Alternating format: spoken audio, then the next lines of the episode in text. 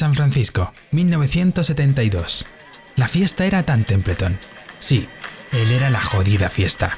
Ningún otro en la facultad montaba aquellos multitudinarios tinglados.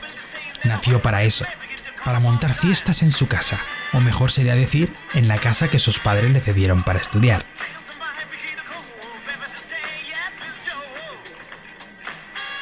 Pura psicodelia. Solo recuerdo de aquella noche las luces multicolores, caras conocidas y desconocidas impregnadas de nada. Bueno, sí, de estados mentales alejados de la realidad y de diversión inconsciente. Yo había bebido más de la cuenta, y el humo que inundaba toda la casa me hacía pensar que levitaba por un cielo lleno de nubes espesas y de dioses. Allí estaba ella, la diosa, bailando alocada con un cigarrillo en la boca y una botella de whisky en la mano. Bebía grandes sorbos. Yo la miraba extasiado. Sonaba Adriano Celentano, Prisen Colinensia en Infusol, y ella levantaba la cabeza al techo mientras se movía armónica, sin importar qué ni quién había a su alrededor. Dan Templeton vendía buena mierda allí, el mejor LSD que se podía adquirir por aquel entonces en San Francisco. Yo debía acercarme a ella, era mi gran oportunidad. El universo me gritaba que aquella era mi noche. Cuatro metros inalcanzables me separaban de mi musa. La cogería por la cintura, bebería whisky, bailaría con ella y se enamoraría de mí. Todo saldría perfecto. Pero no, no fue así. Siempre hay alguien mejor que tú. Más guapo, más listo, y ahí estaba él, con su pelo blanco y largo, su imponente barba, su corona, sus músculos de acero y su gran tridente. Neptuno se acercó a mi chica antes que yo. Sí, era él. Inconfundible. Había elegido la casa de Templeton para pavonearse entre los mortales, para hacernos ver su superioridad, para encandilar a mi chica ante mis narices. Yo lo observaba con envidia. Parecía un tipo simpático e interesante, que susurraba ingenios que no hacían más que hacer reír a mi musa. Ni siquiera bebió de la botella de ella, sino que la cogió con su enorme mano y la engulló directamente, tal como la vi descendiendo por su imperiosa tráquea. Tras el gesto, me observó fugazmente.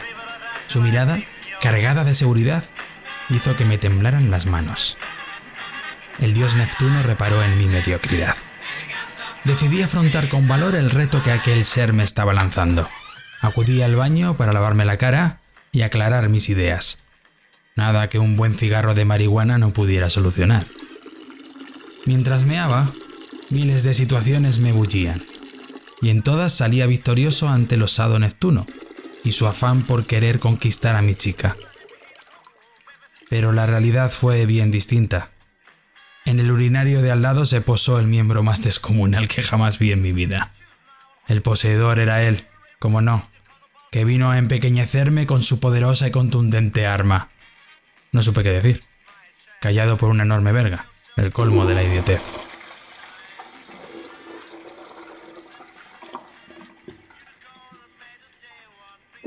Alejado del maremoto, entendí que mis posibilidades de éxito aquella noche eran nulas por lo que entré en otro tipo de divagaciones. ¿De qué hablaría un dios? ¿Tendría sentido del humor? ¿Se drogaría aunque solo fuese por una noche?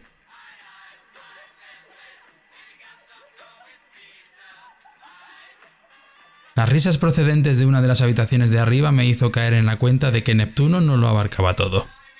No todo era mar en este mundo.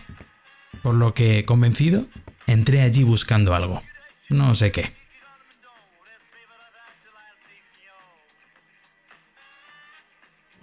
Tres chicas tiradas en una cama contaban historias divertidas de amores pasados.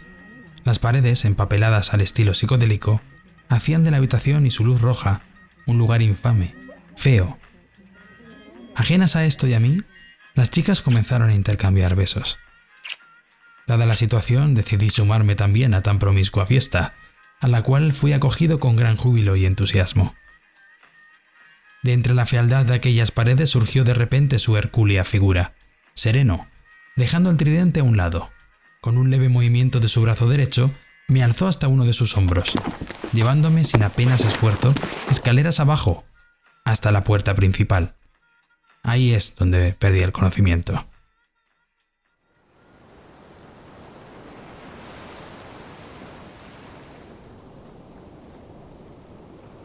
Cincuenta años después de aquella noche sigo viviendo en esta deshabitada isla, rodeada por extensos mares, esperando el sueño eterno.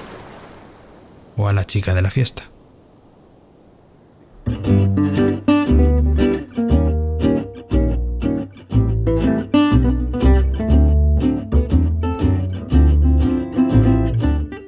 Has escuchado el relato de Neptuno, escrito por José María Ramos Navas. Ha sido narrado por Diego León. Si quieres participar y enviar tu propia historia, escríbenos a relatos@estilopodcast.com y tu historia puede volverse real. O al menos aquí.